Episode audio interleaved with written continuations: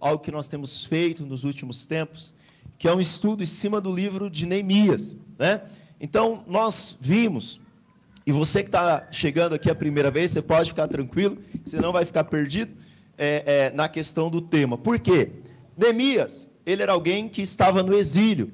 A Babilônia tinha levado os judeus né, em três fases ali, e eles ficaram muitos anos, passaram por alguns impérios, como o Império Babilônico, o Império Persa. Então Neemias está, era o copeiro do rei, era um alto funcionário do rei, apesar de ser um judeu ali, ele era um alto funcionário do rei, e ele pergunta para o seu irmão: Olha, como que vai o povo em Jerusalém? Por quê? As pessoas da terra as pessoas da Babilônia tinham levado somente os ricos, os nobres para o exílio. E tinham deixado os muros destruídos, o templo destruído, a cidade destruída, e somente os pobres para colher na terra e pagar imposto. Fala misericórdia.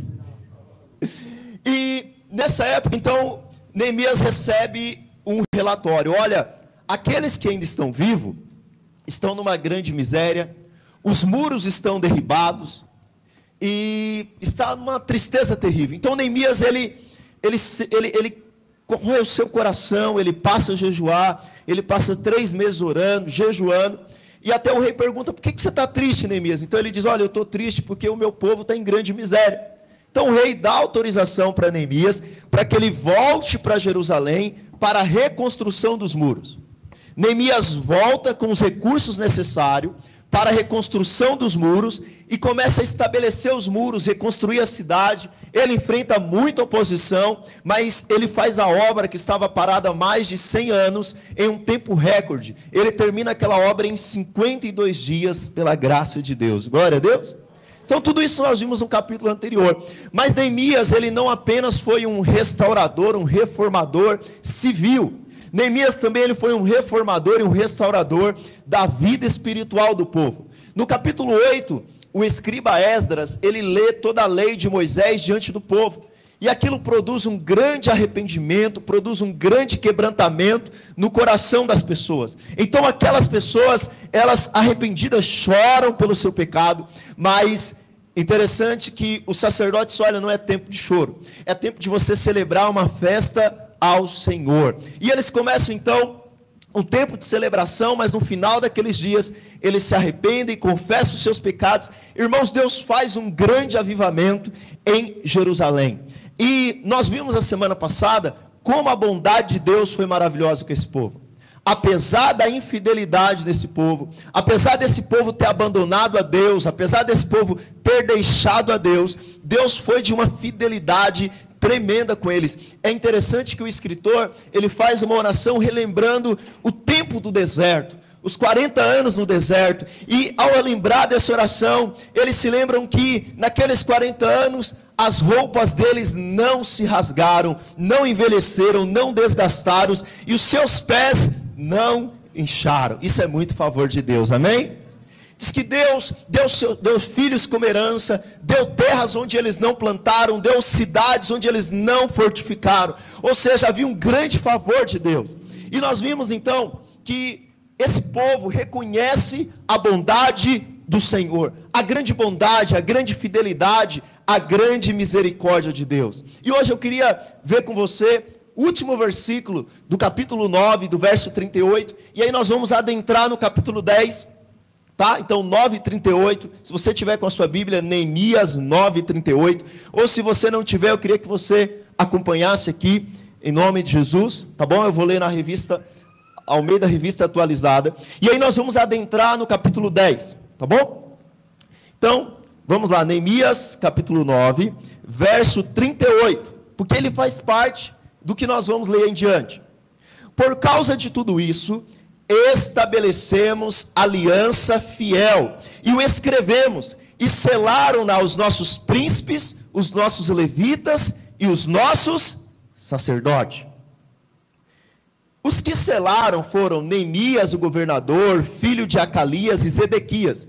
Então ele falou: Olha, nós estabelecemos uma aliança fiel para com Deus. E então ele começa a dar nome dos chefes, dos levitas, dos sacerdotes, do próprio governador que fazia parte dessa aliança. Eu não vou adentrar em cada um dos nomes. E nós, então, até o verso 28 é a lista de quem assinou a aliança. É a lista de quem falou: "Nós estamos junto na aliança". Amém? Agora vamos para o verso 28 do capítulo 10. Achou aí? Glória a Deus. Até o 28 é a lista de nomes. No 28 diz assim: O resto do povo, os sacerdotes, os levitas, os porteiros, os cantores, os servidores do templo e todos que tinham separado dos povos de outras terras para a lei de Deus, suas mulheres e seus filhos, todos os que tinham saber, a saber entendimento, saber entendimento, firmemente aderiram a seus irmãos, seus nobres convieram, numa imprecação e no juramento de que andariam na lei de Deus, que foi dada por intermédio de Moisés, servo de Deus, que guardariam e cumpririam seus mandamentos do Senhor.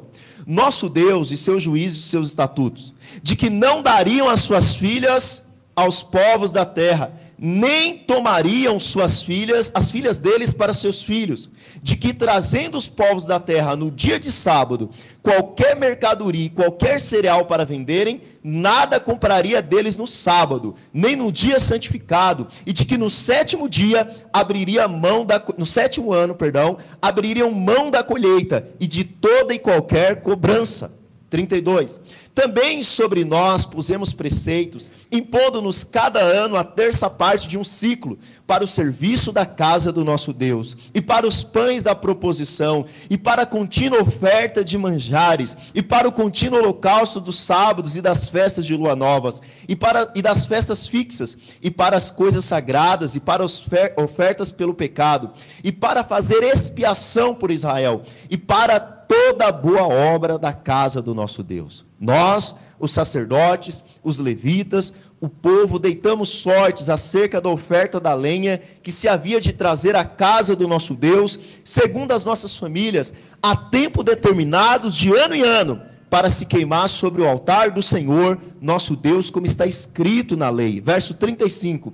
E que traríamos as primícias da nossa terra e todas as primícias de todas as árvores frutíferas, de ano em ano à casa do Senhor. Os primogênitos dos nossos filhos e dos nosso gado, como está escrito na lei, e que os primogênitos de nossas manadas e de das nossas ovelhas traríamos à casa do nosso Deus, aos sacerdotes que ministrariam nela as primícias da nossa massa, as nossas ofertas, o fruto da árvore, o vinho e azeite, traríamos aos sacerdotes. As câmaras da casa do nosso Deus, os dízimos da nossa terra aos levitas, pois a ele cumpre receber os dízimos em todas as cidades onde há lavoura. O sacerdote, filho de Arão, estaria com os levitas quando estes recebessem os dízimos, e os levitas trariam os dízimos dos dízimos à casa de Deus, as, as câmaras da casa do tesouro, porque aquela câmara, os filhos de Israel e os filhos de Levi devem trazer ofertas de cereal e do vinho e do azeite, porquanto se acham ali os vasos do santuário, como também os sacerdotes que ministram, e os porteiros e os cantores, e assim não desampararíamos a casa do nosso. Diga amém. Irmãos, então nós vemos agora que todo avivamento, que todo quebrantamento, que todo arrependimento, ele precisa gerar algo prático em nossa vida. Por quê? Quando nós recebemos o mover do Senhor, estamos no culto, fomos tocados pelo Senhor, o Senhor nos dá uma palavra, muitas vezes nós saímos daqui, mas nós não colocamos em prática aquilo que Deus falou ao nosso coração. E a nossa vida não é mudada. Porque o Senhor fala com você, mas você precisa agora colocar isso em prática. E era isso que esse povo estava fazendo após ouvir quantos anos eles ficaram distante do Senhor. Eles estavam agora dizendo: Nós faremos uma aliança com o nosso Deus. Melhor, nós vamos resgatar a lei de Moisés, aquilo que Moisés, seu servo, tinha dado, e nós vamos agora praticar aquilo que Deus já nos deu. E eu queria ver com você alguns termos dessa aliança. E depois, no final, eu quero fazer uma aplicação na nova aliança. Que você precisa entender na sua cabeça. Deus estabeleceu uma aliança para o seu povo. Toda a Bíblia é palavra de Deus. E como nós, na nova aliança, na nova dispensação da graça, aplicamos essas verdades à nossa vida. Amém? Primeiro, né? Então os líderes e o povo fizeram uma aliança com Deus. Qual era essa aliança? Quais são os compromissos da aliança? Primeiro, em relação à sua família. Fala assim comigo, família. A parte primordial, a parte estabelecida como fundamental para eles era a família. Olha o que diz o capítulo 10, a partir do verso 30. Olha o que diz o verso 30. De que não dariam, dariam as suas filhas ao povo da terra, nem tomaria as filhas deles para os seus filhos. O que, que eles estão dizendo aqui? Nós estamos rodeados de muitos povos pagãos. Nós estamos rodeados de samaritanos, de moabitas, estamos rodeados de muita gente que adora todo tipo de Deus, deuses falsos. Então, nós não vamos povo de Deus, pegar as nossas filhas, nem os nossos filhos, e realizar casamentos mistos com as filhas e os filhos dessas pessoas. Pastor, Deus tinha algum tipo de preconceito com outros povos? Deus tinha algum tipo de racismo? Não, irmãos. A questão aqui não era a etnia daquele povo. Moisés casou com mulheres que não eram hebreias. Davi também casou com mulheres que não eram do povo de Israel. Ruth está na linhagem de Jesus. Ela não era do povo hebreu. Nós temos muita gente na lista de genealogia da família de Jesus que não eram hebreus, que não eram judeus. O problema aqui não era etnia. O problema eram os deuses que esse povo servia. Por quê? O dia que eles descem, veja bem, Deus fez uma restauração na nossa família. Glória a Deus. Servimos a Deus, queremos Jesus. Mas o dia que eles se casassem com pessoas que não serviam a Deus, sabe o que, ia acontecer? Eles esfriariam o coração e voltaria a servir aos deuses estranhos. Você sabia que Salomão, o homem mais sábio, o rei mais próspero, o mais famoso talvez, o motivo da queda de Salomão não foi outro. O motivo da queda de Salomão é que ele tomou para si mulheres que não conhecia o Deus de Israel e que não servia a Deus. Acompanha comigo, lá em primeiro livro de Reis, capítulo 11. Queria que você acompanhasse comigo. Primeiro livro de Reis, capítulo 11, verso 1. Primeiro livro de Reis, capítulo 11, verso 1 capítulo 11, verso 1. Olha só, ora, além da filha de Faraó, amou Salomão muitas mulheres estrangeiras, moabitas, amonitas, edomitas, sidônias e etéias, mulheres das nações de que havia o Senhor dito aos filhos de Israel: não caseis com elas nem casem elas convosco, pois perverteriam o coração para seguir de seus deuses. A esta se apegou Salomão pelo amor. Tinha quantas mulheres, irmãos? 700. Está aí? Tinha 700 mulheres, princesas e 300 concubinas. E suas mulheres fez o que com o coração dele? Fez o que com o coração dele? Tem alguém? Perverteu o coração dele. Aí olha o que aconteceu. Uh, verso 4: Sendo já velho, suas mulheres lhe perverteram o coração para seguir outros deuses, e o seu coração não era de todo fiel para com o Senhor seu Deus, como fora Davi seu pai. Salomão seguiu Astarote, deusa dos Sidônios, e a Milcom, abominação dos Amonitas. Assim fez Salomão, que era mal perante o Senhor, e não perseverou em seguir ao Senhor como Davi, o seu pai. Nesse tempo, edificou Salomão um santuário a Quemos, abominação de Moabe, ou seja, um deus falso, sobre o monte fronteira a Jerusalém, e a Moloque. Moloque era quem as pessoas sacrificavam seus filhos, irmãos. Fala misericórdia. Abominação dos filhos de Amon, assim fez para com todas as suas mulheres estrangeiras, as quais queimavam incenso e sacrificavam a seus mil mulheres. Para cada uma ele fez um altar a um Deus estranho. Agora, o problema de Salomão não é que Salomão não servia a Deus. Diz que Salomão não servia inteiramente a Deus. Ele servia a Deus e mais o Deus de quem ele casou. Por isso que lá no Novo Testamento, Paulo fala que nós não, que nós não temos comunhão, que nós não devemos estar em julgo desigual. Tinha um pastor meu que ele falava assim: antes de você ir para a praia e entrar no mar, ore uma vez. Mas antes de casar, ore sete.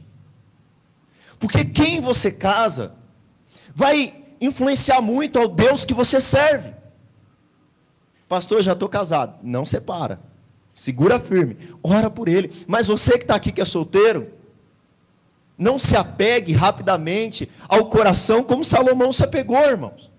E qual que é a aliança? Agora eles estão aqui, o pessoal do, do tempo de Neemias está olhando para trás, porque Salomão foi antes. Eles estão dizendo: se Salomão caiu, nós precisamos dar um basta.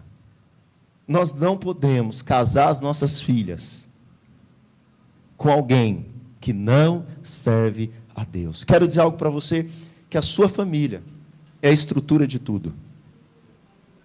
A sua família, presta atenção, a, a família é a estrutura da escola, é a estrutura da política, é a estrutura da sociedade, é a estrutura do governo. Quando a família, qual que é o alvo principal do diabo? É destruir o alvo, o, o, o núcleo da família. Irmãos, hoje, eu falo isso com pesar no coração. Hoje, quando eu estou dando aula, sou professor de ensino fundamental, e eu chego para os alunos e eu falo assim: eu vou chamar, eu não posso mais falar, eu vou chamar seu pai. Aí eu lembro, eu vou chamar o seu responsável, porque na maioria das vezes, sabe o que, que eles respondem? Pode chamar, não tem um pai mesmo?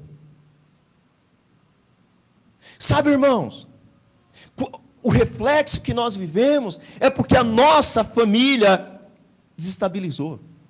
Por isso, na aliança com Deus, a primeira coisa que você tem que estabelecer é: eu e a minha casa serviremos ao Senhor.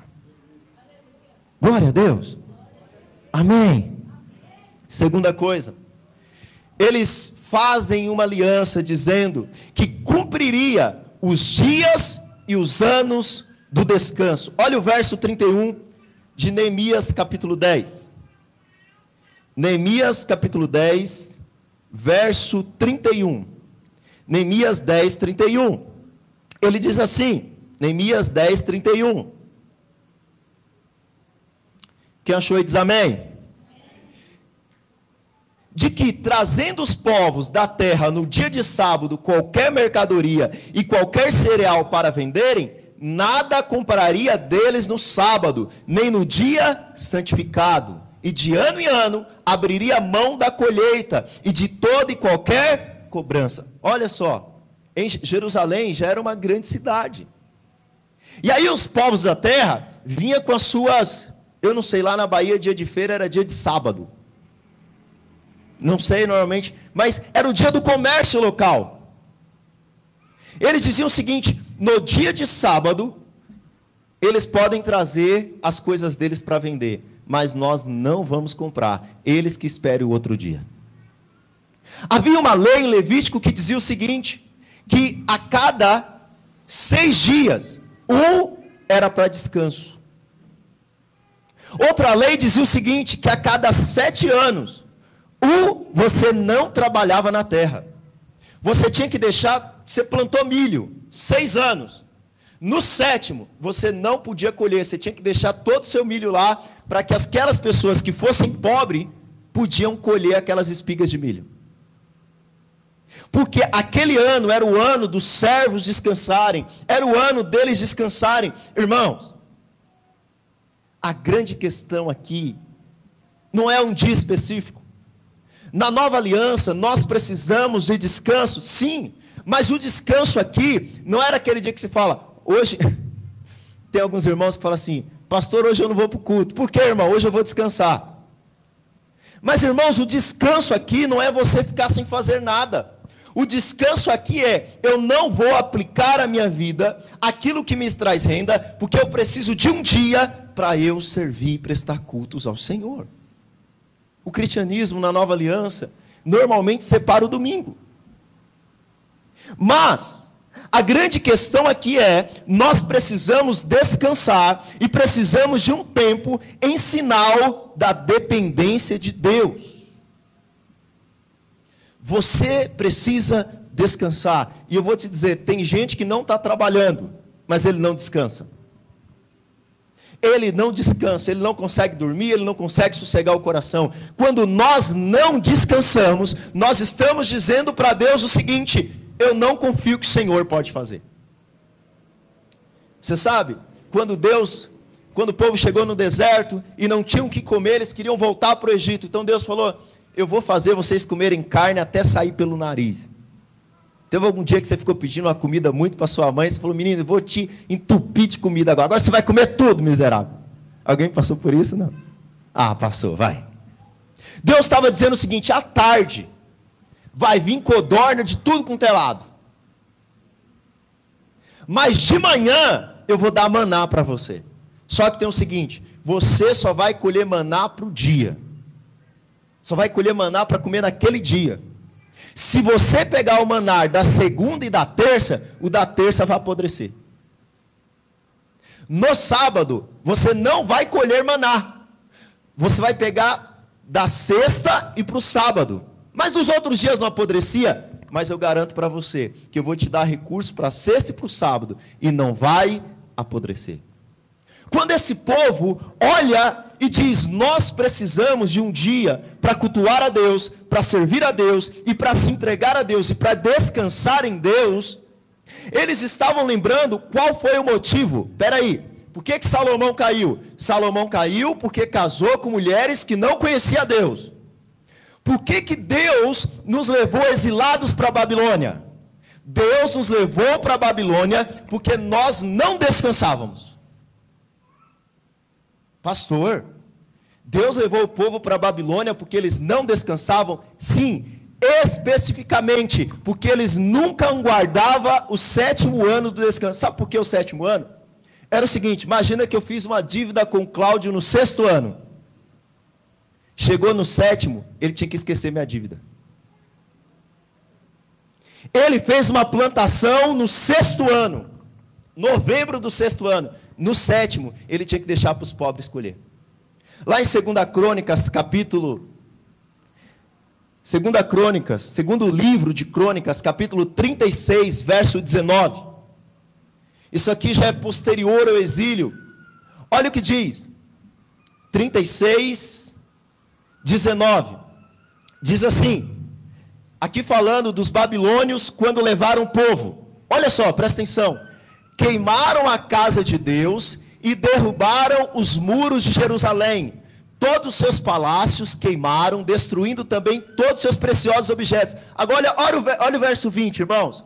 Os que escaparam à espada, a esses levou para a Babilônia, onde se tornaram servos e de seus filhos, até o tempo do reino da Pérsia, para que cumprisse a palavra do Senhor por boca de Jeremias, até que a terra se agradasse dos seus sábados. Todos os dias da desolação repousou, até que os 70 anos se cumprissem. Sabe quanto tempo durou a monarquia de Israel? 490 anos. 70 anos era o tempo da monarquia que eles não guardaram de descanso. Deus falou: nem que eu tenha que tirar vocês da terra, levar para a Babilônia, mas eu vou fazer vocês descansarem. Sabe, irmãos, o que eu quero trazer para nós é: será que nós descansamos em Deus? Será que nós temos descansados no Senhor como sinal de confiança a Ele? E o último ponto que eu queria dizer para você é que a aliança deles, eles diziam e fizeram um compromisso e selaram um compromisso de que eles seriam generosos para com a casa de Deus. Primeiro, primeira base da aliança, família. A minha família vai servir a Deus. Segunda base da aliança que nós estamos fazendo, nós vamos descansar. Terceira base da aliança, nós vamos ser generosos. E nessa base da aliança, do 32 ao 39, a primeira coisa que eles dizem é que separariam ofertas para o templo. Então, do 32 até o 35, ele diz isso: também sobre nós pusemos preceitos, impondo a nós a terça parte de um ciclo para serviço da casa de Deus. Ou seja, eles estabeleceram o imposto para que eles pudessem, para que o templo fosse mantido. Hoje, isso aqui não é um templo. Ele só é casa de Deus quando nós nos reunimos. Mas nós, como cristãos, precisamos de um lugar para adorar a Deus juntos, sim ou não? Dentro da nossa aliança com Deus, nós precisamos fazer um compromisso de dizer o seguinte: eu preciso me importar com o lugar que o povo de Deus se reúne. Eu preciso me importar com o lugar que o povo de Deus se reúne. Porque, irmãos, nós, nós somos morada do Espírito, mas nós não somos igreja sozinhos. Nós somos membro da igreja, nós somos membros da igreja. Quando nós nos juntamos, ali nós temos casa de Deus. Ali nós temos a habitação do Senhor. Segunda coisa, eles dedicariam seus primogênitos. Olha o verso 36. Ele diz que o primeiro filho seriam dedicado a Deus. Ou seja, como que eles resgatavam esses filhos? Eles davam oferta para resgate dos filhos. Terceiro, eles dizem, eles afirmam que eles seriam dizimistas. Olha o que diz: as primícias da nossa massa, as ofertas, o fruto, no 37, perdão as primícias de nossa massa, as nossas ofertas, o fruto de toda árvore, o vinho e azeite trariam aos sacerdotes, as câmaras da casa de nosso Deus, os dízimos da terra. E ele vai dizendo que até os levitas dariam o dízimo do dízimo. Agora, meus irmãos, nós estamos numa nova aliança. Pastor, numa nova aliança, como que nós lidamos com tudo isso? Porque nós podemos pegar tudo isso e falar, não é comigo que Deus está falando. Mas, na nova aliança, o padrão não baixou. Na nova aliança, o padrão em Cristo aumentou. Você sabe o que é poderoso? Porque quando Deus estabelece uma aliança, Deus sempre tinha um sinal. E um dos sinais da aliança era a circuncisão. Quantos aqui sabem o que é circuncisão? Levanta a mão. Alguns irmãos não sabem, então eu vou ter que explicar. O que, que era circuncisão? Só era circuncidado os homens. Você já começou a imaginar o que, que é, né? Então a criança ou adulto que se convertia, naquela época não tinha instrumento cirúrgico, não tinha anestesia. Poderia ser o oitavo dia, mas se se converteu depois, ou, ou já era velho, como Abraão, eles pegavam uma ferramenta, provavelmente feita de pedra, pegava lá a parte do órgão genital do homem e cortava, fazia uma operação de fimose, sem anestesia. Irmão, era sangue para todo lado. Toda aliança envolvia sangue. Pastor, por que, que Deus fazia isso? Porque toda vez que a pessoa que fez a aliança olhava para si, ele lembrava que ele tinha uma aliança com Deus. Agora, você sabe o poderoso? Porque nós já sabemos o que temos que fazer. Você já sabe, sim ou não? Você já sabe. Aí no seu coração, você já sabe o que você tem que mudar na sua vida. Nós não precisamos de mais livros de autoajuda. Livros de autoajuda é bom, eles não dizem o que tem que fazer. O pior é que quando você lê o livro de autoajuda, você fala, rapaz, é verdade, eu preciso fazer isso aqui. Você já sabia. Qual o grande problema nosso? Nós não fazemos. Quando Moisés dá a lei, eu acho poderoso, porque Moisés é assim. Imagina que Moisés fosse um palestrante motivacional. Moisés ele começa a partir do versículo 28. Olha, para você ser abençoado, você tem que fazer isso, isso, isso e aquilo. Você tem que fazer desse jeito, você tem que fazer dessa forma. E aí todo mundo, é Moisés, é! Aí sabe o que, que o palestrante Moisés diz no final? Vocês não vão conseguir fazer. Eu estou dizendo para você ser abençoado o que você tem que fazer. Só que eu tenho uma notícia para você. Você não vai conseguir fazer. Pastor, onde que está isso? Vamos lá para Deuteronômio, capítulo 29, verso 24. Moisés, em Deuteronômio, ele está relembrando a aliança. Ele está dizendo quais são as causas da bênção. Então ele diz o que você tem que fazer para ser abençoado. Neemias está dizendo para o povo o que, que eles têm que fazer para ser abençoado. Mas olha o que diz o verso 24 do capítulo 29. Perdão, 29 e 24. Acharam, amém? Vamos ler aqui. Isto é, todas as nações dirão, porque fez o Senhor assim com essa terra eu não vou ler tudo, mas se você for ler os versículos anteriores, vai dizer que eles seriam levados como exilados. Centenas de anos antes de acontecer. E por que, que eles seriam exilados no futuro? Sabe por quê? Moisés diz: qual, as nações vão perguntar, mas por que, que Deus fez isso com esse povo? Volta lá, por favor. Qual foi a causa do furor de tamanha ira? Verso 25. Então se dirá: porque desprezaram a aliança que o Senhor, Deus de seus pais, fez com eles quando os tirou do. Irmãos, Moisés não seria um palestrante motivacional de sucesso. Porque ele está dizendo o seguinte: eu estou te dando uma aliança, estou te mostrando. Já viu livros? O segredo do sucesso? Eu estou te mostrando o segredo do sucesso, mas você não vai conseguir cumprir o segredo do sucesso. Verso 26. Olha o que diz o verso 26. E se forem servir a outros deuses, os que o adoraram, deuses que não conheceram e que eles não lhe haviam designado. Espera aí, pastor.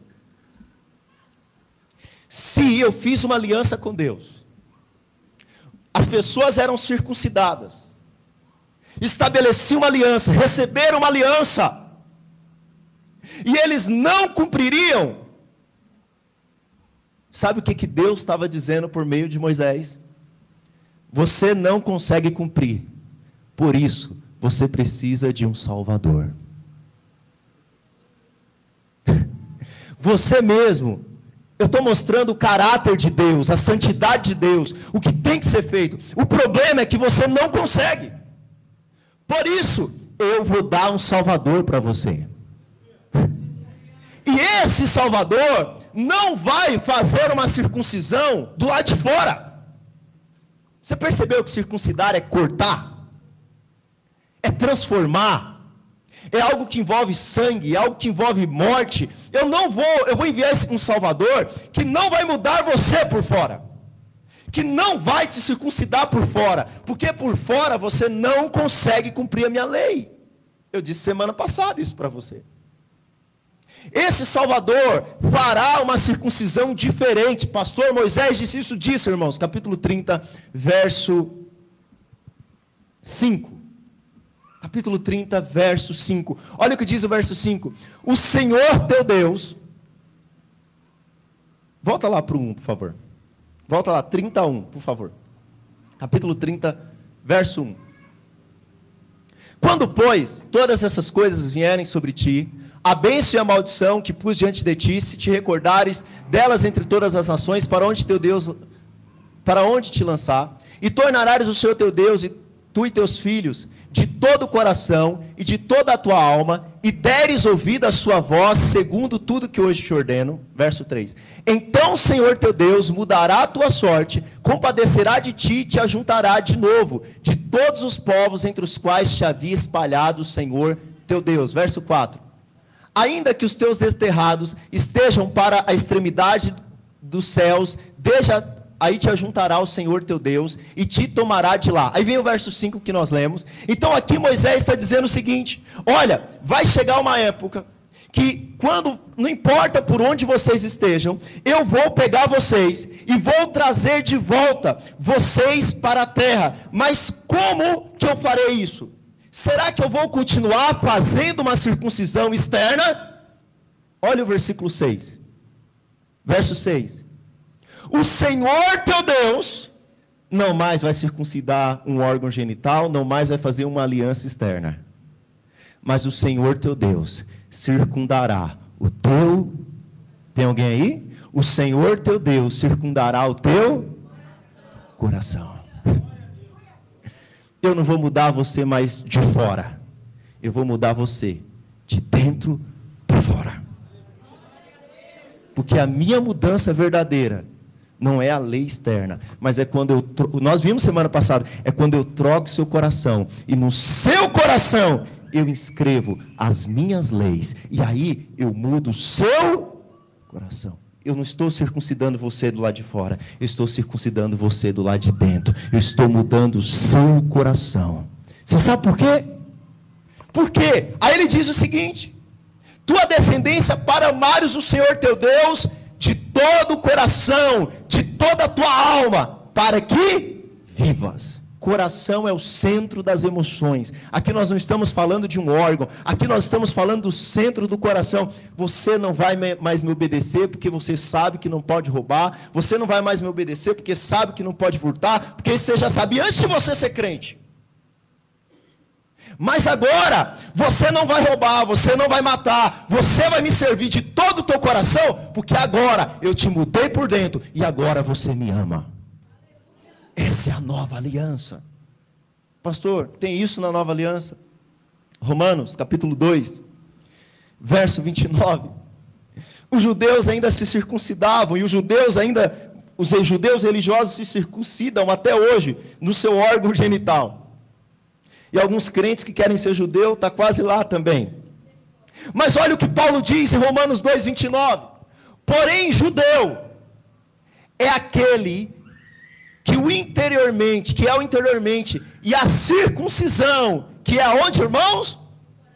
Do coração. Aonde? No espírito. Sabe quem serve a Deus? Não é quem tem uma lei externa. Quem serve a Deus é quem foi mudado por dentro. É onde a lei foi escrita no seu coração, foi escrita no seu interior. E ele diz: não segundo a letra, letra que é a lei. Não segundo a letra, e cujo louvor não é elogio de homens, que diz eu sigo essa regra, aquela regra, não, mas de Deus. Porque quem fez a circuncisão não foi homens, quem fez a circuncisão interna foi Deus. Isso é você nascer de novo. Isso é você nascer de novo. Aí, eu quero terminar com você com Colossenses, capítulo 2, verso 11. Presta atenção nisso. Capítulo 2, verso 11, ele diz assim: Nele também fostes o que, irmãos? Pastor, eu fui circuncidado. Se você nasceu de novo, você foi. Onde que eu fui circuncidado? Até as mulheres, até as mulheres. Até as crianças, até as crianças. Mas em que condição? Se nasceu de novo. Se vocês foram circuncidados, não por intermédio de mãos humanas, mas no despojamento do corpo da carne, que é a circuncisão de quem? Não é mais a circuncisão de Moisés. É a circuncisão no espírito, produzido pelo próprio Jesus, que agora circuncidou o seu coração, que agora mudou o seu coração, que fez uma mudança de dentro para fora. Aí, verso 12: Tendo sido sepultados juntamente com ele no batismo, no qual igualmente fossem ressuscitados mediante a fé no poder de Deus, que ressuscitou dentre os mortos. Irmãos, qual a importância disso? Sabe, eu posso chegar aqui colocar um monte de regras para você. Dizer não case com aquela pessoa que não serve a Deus. Mas o dia que você está apaixonado, não tem conselho de mãe, não tem conselho de pai que dê certo. O cara pode ser o pior tranqueira. A mulher pode ser. Mas você, não, eu estou apaixonado. Eu vou mudar o coração dela. Eu vou circuncidar o coração dela. Eu posso chegar para você e falar, irmão, seja generoso. Nós precisamos que você seja dizimista. Seja generoso. Eu nem acho que há uma obrigação na nova aliança de você ser. Eu acho que na nova aliança tudo é, do, é de Deus. E nós servimos a Deus com tudo que nós temos. Irmão, venha liderar, venha ser servo, venha aqui na igreja, venha ser líder, venha para o culto. Irmão, mas se você estiver apaixonado no seu coração por outras coisas, eu não vou te convencer. Não vou te convencer. Se eu falar para você, irmão, consagre um dia da sua semana, pelo menos, para vir buscar a Deus, para orar, para servir a Jesus. Não, pastor, eu tenho que pagar a conta, senão eu morro de fome, eu não pago meu aluguel. Se Mamon for o Deus, nada vai mudar. Mas deixa eu te falar uma coisa. Quando você, o Espírito, toca dentro de você, toca no seu coração, nós nem precisamos pedir você ama o Senhor seu Deus com toda a sua força, com todo o seu sentimento. É disso que Jesus Jesus está falando. Amarás o Senhor teu Deus todo o seu coração, com toda a sua força. É disso que nós estamos falando. É de uma circuncisão interna. É de um nascer de novo. Eu quero te dar um exemplo. E eu prometo que eu termino aqui. Os irmãos do louvor podem até vir aqui para parecer que eu estou terminando. Deixa eu te falar. Se, se tiver aquela, dá-me um novo coração, eu sei que eu estou colocando vocês numa enrascada aí agora. Deixa eu falar algo para você. Quantos aqui, quando você era adolescente, a sua mãe falava para você assim: menino, não. Ó, os irmãos estão subindo aqui, mas não. Presta atenção aqui. Isso aqui, se você não entendeu nada, você entender isso aqui, eu estou feliz. Presta atenção em mim. Você era adolescente. E sua mãe falava: menino, vai no mercado comprar tal coisa para mim. Como que você ia? Bicudo, chutando o chão. Aí o que, que sua mãe falava? Vai logo, senão eu vou te dar uns tapas na orelha. Era ou não era? Você ia, mas você ia porque você era obrigado. Quantos pecadores assim como eu tenho aqui? Deixa eu te perguntar, você obedecia uma ordem, sim ou não?